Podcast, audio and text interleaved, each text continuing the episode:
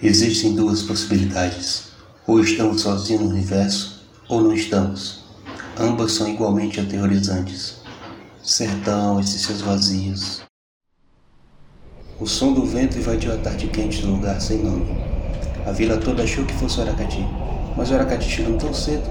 Desconfiaram, pois nada ocorria naquela natureza morta há meses. Resolveram ir lá ver. O vento foi aumentando e aumentando cada vez mais até que se revelou uma grande caixa azul. Todos ficaram em silêncio. Oxi, ele de pavão misterioso é esse? disse um senhor. A porta da caixa se abriu e revelou um homem alto, velho e magro de capa negra.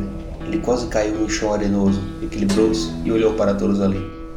Oh, olá, companheiros, disse ele. Uma mulher com um relógio em mãos entrou em cena.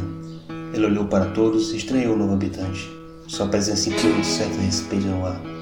Vamos embora, disse ela. Bora, que só falta cinco minutos para se tarde. E a correria começou. Cada pessoa atropelava a outra. Estavam loucos para sair dali. Trancaram-se em casa. A mulher fechou a tampa do relógio de bolso. Qual é teu nome? Sou apenas o doutor. E você? Sila. Tu tem parente aqui? Hum, não. Eles estão bem longe, na verdade. Mais longe do que tua mente possas imaginar. Hum, então bora, disse ela enquanto agarrava o braço do homem. Tu não vai querer ficar aqui. 1938, no meio de algum lugar do sertão. O que tem aqui para não ficar? Sem resposta. Ela o levou para uma casinha de taipas e trancaram lá. Sila virou-se para o homem. Tu já vai ver. Olhei pelas faixas da janela, mas toma cuidado. Ele se ajoelhou e olhou pela fresta. Tudo ficou em silêncio. Seus olhos azuis se esbugalharam. Viu algo que nunca pensou em ver. Com a ajuda do pôr do sol, uma sombra longa foi projetada. Logo o dono da sombra se mostrou. Era um homem, alto, parrudo, de cabelos longos. Seus olhos eram círculos perfeitos e luminosos. Usava perneiras, andava descalço na terra ardente. Cartucheiras faziam um X sobre sua camisa cor de caque, com mangas largas, cortada pelo cinto, onde o punhal descansava. O chapéu era de couro e de aba quebrada, o cabelo nas biqueiras e o Salomão vigiando a sombra e no lugar de sua boca havia algo com inúmeros tentáculos. Ele parecia passear vagarosamente tranquilo pela vizinhança da vila. Olhava para todos os lados. Algo no casaco esquentou. O doutor tirou algo de seu bolso. Uma caixa metálica, cheia de alavancas e botões. Uma antena pitava e esquentava. Aquele ser lá fora chegou perto da casa. O aparelho esquentou. O ser deu fortes batidas na janela. Parecia que ia quebrar Sila colocou o dedo nos lábios e pediu por silêncio. O aparelho apitou. Um apito agudo que nada fazia os dois lá dentro, mas ao ser lá fora sim. Ele colocou as mãos nos ouvidos e gritou. O aparelho apitava mais e mais, até queimar. O ser balançou a cabeça e voltou a andar. Deu mais uma volta e sumiu. Hum, curioso, não é uma coisa que se vê todo dia, e como o suficiente para queimar o meu aparelho. Aqui é, disse Silo. Acontece toda tarde às cinco. Ela tirou um copo d'água do pote de barro. Hum, interessante. Você quase nem demonstra preocupação, minha jovem. Vai ficar aqui por muito tempo? Com tudo isso acontecendo aqui? Sim, com certeza, disse enquanto se levantava. Ele bebeu a água de uma vez só.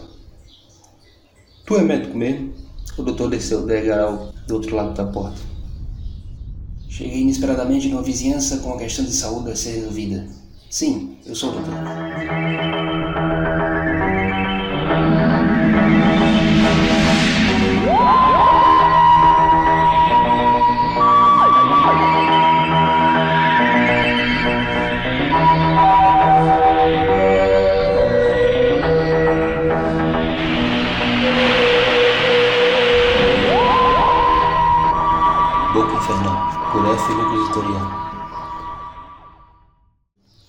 Aos poucos, a boa gente resolveu sair para ver tudo ao redor.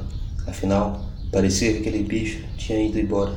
O doutor se abaixou e passou os dedos na terra. As pessoas o cercaram. O homem olhou para o redor e estranhou toda a vegetação. Aquilo vem todos os dias, todas as tardes? A população assentiu. O homem continuou ali. Sila chegou para perto. Quando começou? questionou o suposto acadêmico. Há um mês, quando Severo chegou aqui também. Foi tudo tranquilo, até mesmo quando ele chegou sem mais nem menos, falou Sila. Hum, é só isso? Um violeiro tomou a frente. E também chegou com mais dois cangaceiros aqui, só que aí tava escuro. Não deu pra ver não. A mocinha do lado também. E, e, e ele também pegou o Manuel. E ele anda bem? Todos se olharam. Sila fez um sinal com a cabeça enquanto falava. Pode mostrar o homem, ele é confiável. E lá foi o povo andando meio desconfiado. O doutor seguia. Sila veio para o seu lado. Olha, o que você vai ver aqui é uma coisa fora desse mundo. Ah, que maravilha. Então vieram a calhar as coincidências, os fatos da minha presença aqui neste exato momento. Provavelmente. Continuaram a andar. Sila principalmente. Mesmo estranho as palavras daquele homem, o doutor olhou para o chão e viu o esqueleto de um rato. Em seguida, a carcaça de um pássaro. O povo fez uma roda em volta de uma casa torta e pequena de taipa. Encararam os dois. Uma senhora trouxe uma vareta de coiabeira e entregou para Sila. Devemos entrar, exclamou Sila. Que acabe logo esse suspense, anunciou o velho, demonstrando uma leve empolgação. Vou pedir uma coisa. Quando estiver lá dentro, não grite, nem toque nada, disse ela sussurrando. O que está lá dentro é Manuel. Cinco pessoas abriram a porta e os dois entraram rapidamente. A porta se fechou e tudo ficou escuro. Sila cedeu um fósforo. O pessoal acha que ele está doendo. Eu acho que ele já virou um corpo seco mesmo. Por quê? Ela colocou o fósforo na lamparina e mostrou um corpo na cama. Um corpo em decomposição.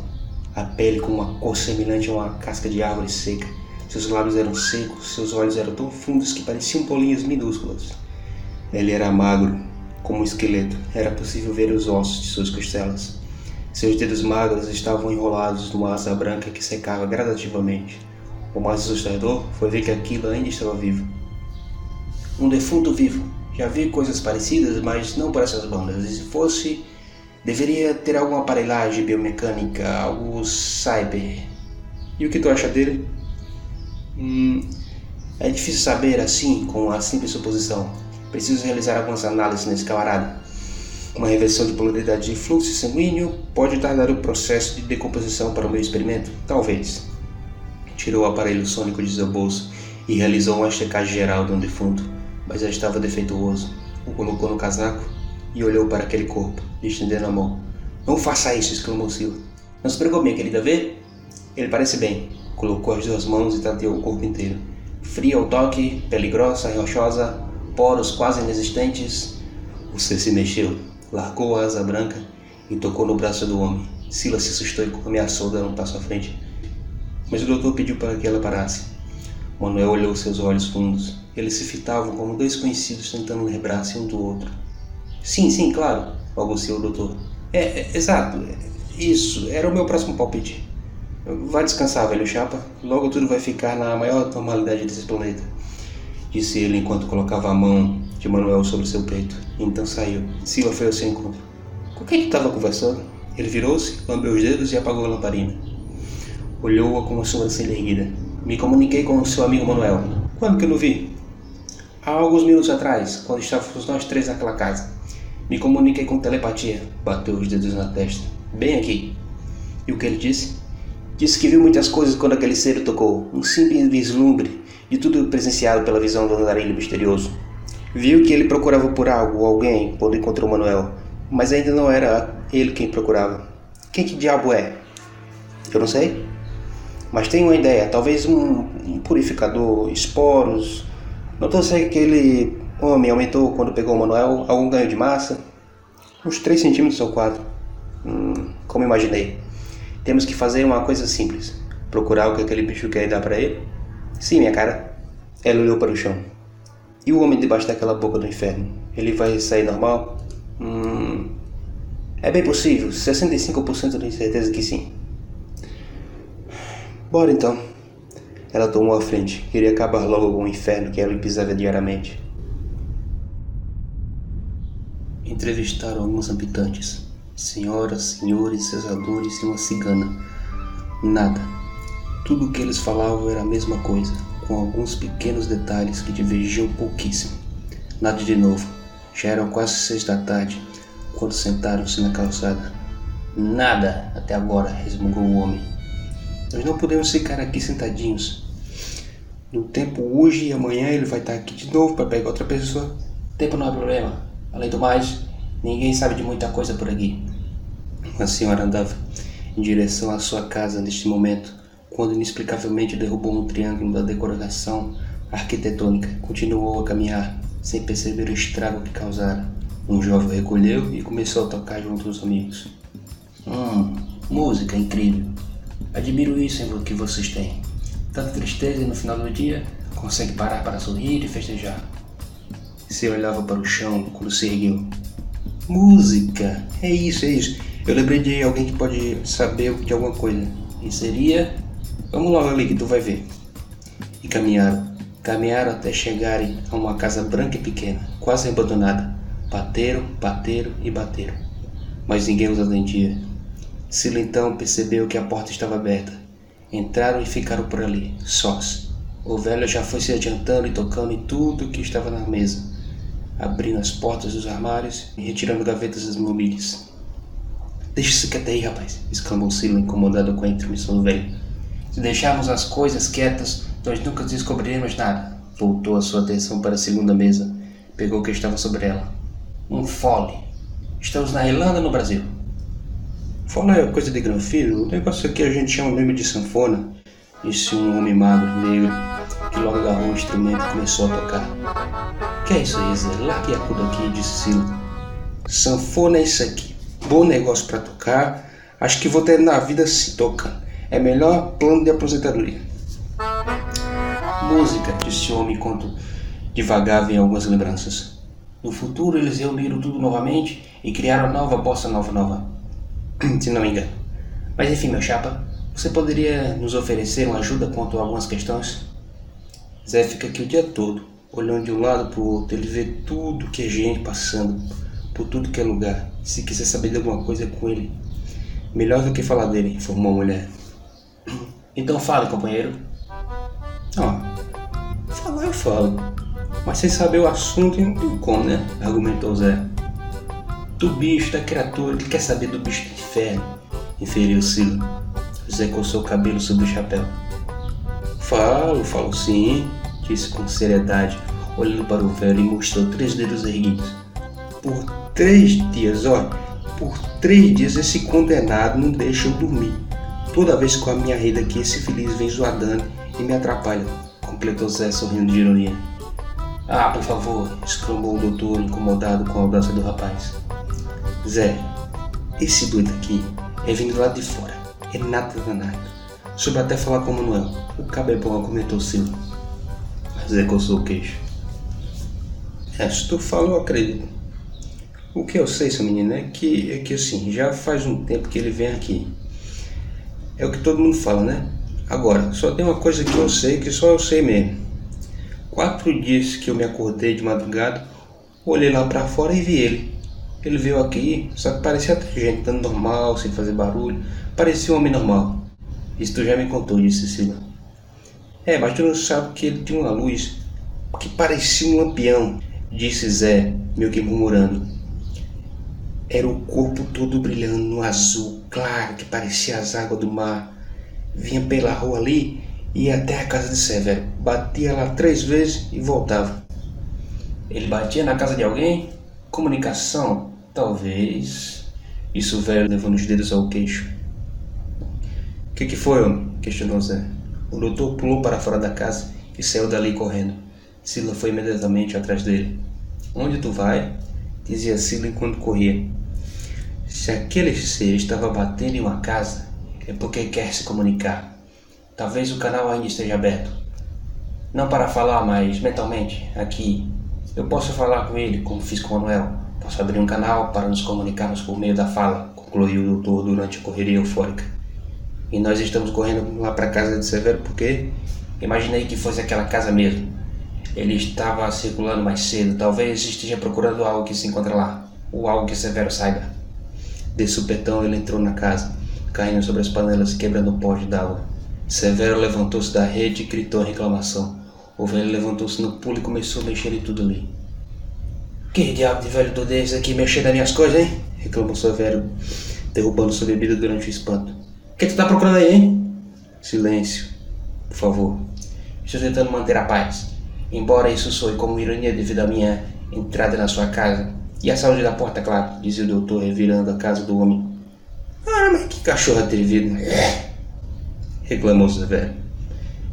O doutor abriu potes e gavetas, descobria mesas e tudo que havia ali. Silas se pôs a explicar tudo ao Severo, um amigo de longa data. No meio daquele rebuliço, o velho descobriu um potezinho velho de barro, negro e afastado de todas as outras coisas. Ao abrir, uma luz azulada foi de contra seus olhos. Achei, murmurou ele. Ei, isso aí! Isso aí que não é não, gritou Severo. Não boca possessivo agora, por favor. Ele e Sila iam saindo quando Severo chamou. Peraí, peraí, peraí, peraí. Tu é médico, pode me dizer se aquele homem lá embaixo escapa dessa? O doutor mordeu os lábios, surpreso com a omissão daquela pergunta. É possível, comigo aqui ele terá mais chances, pode confiar. E saiu. Sila foi atrás, mas ele a mandou embora. Amanhã isso tudo vai se resolver, minha querida. Te encontrarei em dois minutos. Digo, amanhã às cinco. Disse enquanto mostrava um papel em mãos, que brilhava em um azul claro como o dia. Ela ficou ali parada no meio fio. O velho entrou na caixa ela virou-se e foi cuidar dos cidadãos da cidade. Ela não viu quando a caixa sumiu, nem ao menos ouviu seu ruído. Não seria a primeira coisa fantástica que ela veria. A terra fofa era escavada vagarosamente por duas mãos aliadas a uma pá. Suas mãos já seriam bastante. Ele estava muito distante do espaço e levemente no tempo. Aquele papel no pote o levara até ali. Quando mais se afastara da vila, mais a natureza refletia suas belezas. Pássaros da madrugada cantavam como uma velha rasga-mortalha. Terminou de cavar e olhou para o interior. Lá estava. Antigas lendas daquela região falavam de velhas botijas de ouro, da qual algum rico finado enterrou em algum lugar. Ele puxou o pote para fora e tirou a sua tampa de madeira. Uma luz azulada iluminou todo o seu rosto. Aquela botija estava longe de ser preenchida de ouro. Não, seu interior estava preenchido com algo muito mais valioso. A Joe deveria estar aqui para ver isso. Muito bem, meus caros, eu finalmente os encontrei. O dia iniciou calmo e quieto, como nunca antes. Um clima calmo e leve caiu sobre a cidadezinha o dia inteiro. As pessoas finalmente puderam trabalhar em paz. Zé puxava a sanfona nos intervalos da labuta e de quando em quando ia até Sila para falar sobre o seu dia. Também perguntava sobre o que aconteceria.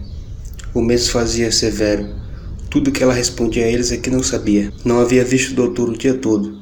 Talvez ele estivesse os abandonado. Sila pegou o relógio nas mãos, olhou com pesar e acresceu sua tampa. Quando o céu começou a ficar alaranjado, ela abriu novamente e olhou o horário. Cinco e ponto. Todo mundo fora da rua, bora? Começaram a sair. Quando ouviram um barulho no vento, era uma caixa retornando. De lá saiu o mesmo velho usando um paletó diferente. Ele caminhou até o centro da rua, de terra batida, e olhou o pulso. Cinco horas, o tempo tarda, mas não falha. O bicho vem vindo aí, reclamou Cílio. Deixe que ele venha. E a terra esquentou.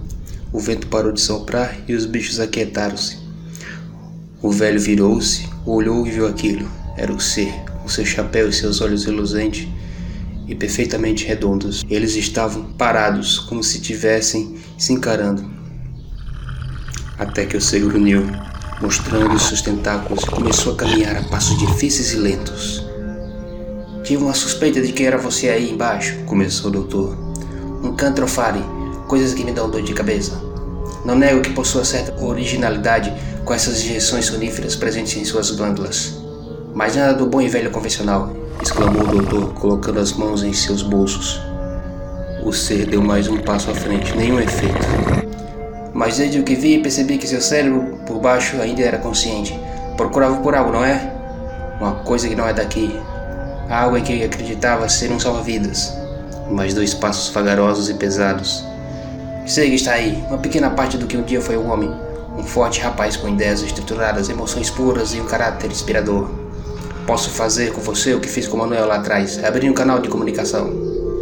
Um aparelho em suas mãos fez um barulho. A criatura gritou, como se sentisse uma dor profunda e prolongada. A velocidade de seus passos aumentou. O homem abriu o pote e de lá tirou um saco marrom. Isso é o que procura, o ser parou. Pegue e acabe com essa sina. Abriu o saco, deixou duas bolinhas que emitiam uma luz azulada rolarem até o pé do ser. Ele parou se abaixou e engoliu as coisas com os tentáculos. A criatura pareceu diminuir de tamanho. Seus olhos aumentaram a luminosidade. Sila, é a sua vez, disse o doutor secamente. Como é que é? questionou ela. Liguei os pontos, minha cara. O dia em que o bicho surgiu foi o mesmo em que Severo veio. Deve ter ficado um tempo aqui escondendo os outros dois cangaceiros que vieram juntos. Isto é, você e o Zé. Agora venha cá e. Ele caiu, revelando ser com a mão estendida em suas costas. As pessoas se esconderam. Os mais corajosos espiavam. Três pessoas se ergueram na frente do bicho: Sila, Severa e Zé.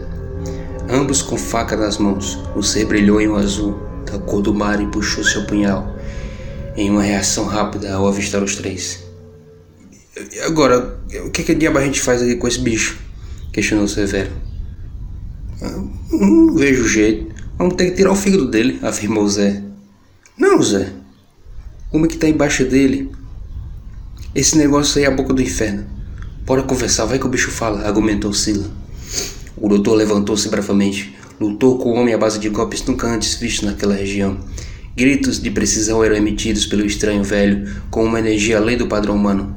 Faça o que tem de ser feito e agora! gritou ele. Sila deu um passo à frente e engoliu em seco. Chico, tem que tirar essa boca fora. Essa coisa já comeu tudo que era coisa da terra. Agora tá comendo tudo também. E o bicho parou. Bora, homem. Tudo lembra que pediu pra mim guardar aquele papelzinho? Eu guardei. Agora aquelas pedrinhas que você escondeu estão com tu. Te ajudei, nós somos tudo amigos aqui, disse Severo. O bicho esbugalhou os olhos e a luminosidade aumentou. Zé viu que aquilo surtia efeito e acompanhou o embalo. É, macho. Tu conhece a gente há tanto tempo que nem presta. Tu não lembra quando nós tentamos roubar lá o Mossoró e não deu certo? Foi. Severo abriu um sorriso. Aí nós tivemos que correr até Bauruna. Tu lembra disso? Seus tentáculos se mexeram. Tu lembra, né, Chico? Ela tirou algo das roupas. Olha, isso aqui tu lembra? O relógio que era do teu pai. Dos tentáculos uma baba escorreu, e pela primeira vez ele expressou melancolia com os olhos. Tudo começou a ficar confuso com a sua cabeça. O mundo rodava. Ele entendia o que falavam, mas de uma hora para outra as três vozes se misturaram e se tornaram uma. Repetiu algo incessantemente: Lembra, lembra, lembra, lembra, lembra, lembra, lembra. Ele gritou. Dois gritos saíram de sua boca, um bestial e outro humano. A lâmina em suas mãos caiu na terra. O doutor parou de segurá-lo. O homem caiu de joelhos no chão e começou a rasgar aquilo sobre a sua boca. Puxava. Tudo ficou reluzente e todos os ali presentes, até que tudo cessou. Afastaram-se antes que o restante da vila notasse. Antes de adentrarem a mata, Zé viu Manuel correndo e pulando de alegria. Lá estavam as três figuras e algo mais, uma quarta, homem parrudo, alto e cabeludo.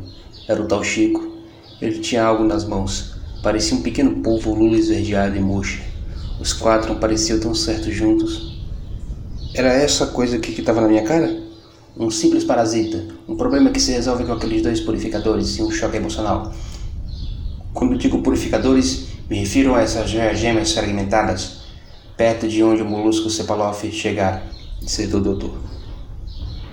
Achei que fosse, fosse duas pedrinhas de joia, aí eu guardei. O Eldorado pega todos. O doutor pegou o povo em mãos. Ou talvez fosse um guardião. Purificadores como aqueles são raros. Ele deve ter o procurado para reavê-lo. Tenho que ir para a minha cabine. Posso levá-los a algum lugar? Cili e os dois companheiros os retiram. Mas Chico ficou olhando para a vila. Quando esse bicho aqui estava em mim, ele só comia. Quando pegava um infeliz, ia pra mata e ficava sucando a terra. Vi tudo que era gente perdeu o terreno por causa disso aqui. A seca miserável que nem vigava nada. Fez uma pausa e virou-se. Alguém precisa cuidar desse lugarzinho pequeno. A terra vai voltar assim como o Manuel voltou. Mas eu não vou não. Isso que comeu tudo que eu tinha também. Se engoliu a mim. tudo de mais oleoso que eu tinha. Começou a andar para longe enquanto guardava um punhal na bainha. Vou voltar para o sertão. Ouvi dizer que um grupo de retirantes voou embora daqui. Ergueu a cabeça enquanto o açul preto cantava. Alguém precisa achar um retiro para eles. Você não está sentindo o cheiro da nova estação? Os outros três se despediram. Zé tocou a sofone e decidiu se aposentar. Severo voltou para a casinha de sua família. Sila era mais forte e tinha que cuidar de todos aqueles cidadãos. O doutor pôs a mão na cintura e lançou os olhos de águia sobre o lugar sem nome. Transeuntes são tão completos quanto essas terras. Nascem, morrem, mais vezes do que eu posso contar. Uma conexão tão forte e pura, verdadeiros guerreiros, bandoleiros que desistem da vida sangrenta e vivem para defender uma indefesa vilazinha. Abriu a porta da cabine. Algum dia retornarei para cá, quando eu entender melhor esse povo. Até lá, defenderei esse planeta como eu costumei fazer. Entrou e a caixa sumiu no ar. Daquele dia em diante, aquela vila se tornou cheia e protegida. Protegida pelas figuras que a defendiam da sórdida e gananciosa boca do inferno dos homens tolos. Menos Chico. Chico ficou um punhal em um leito de rio seco e fundou um retiro. Mas isso é outra história. Uma história que já se foi.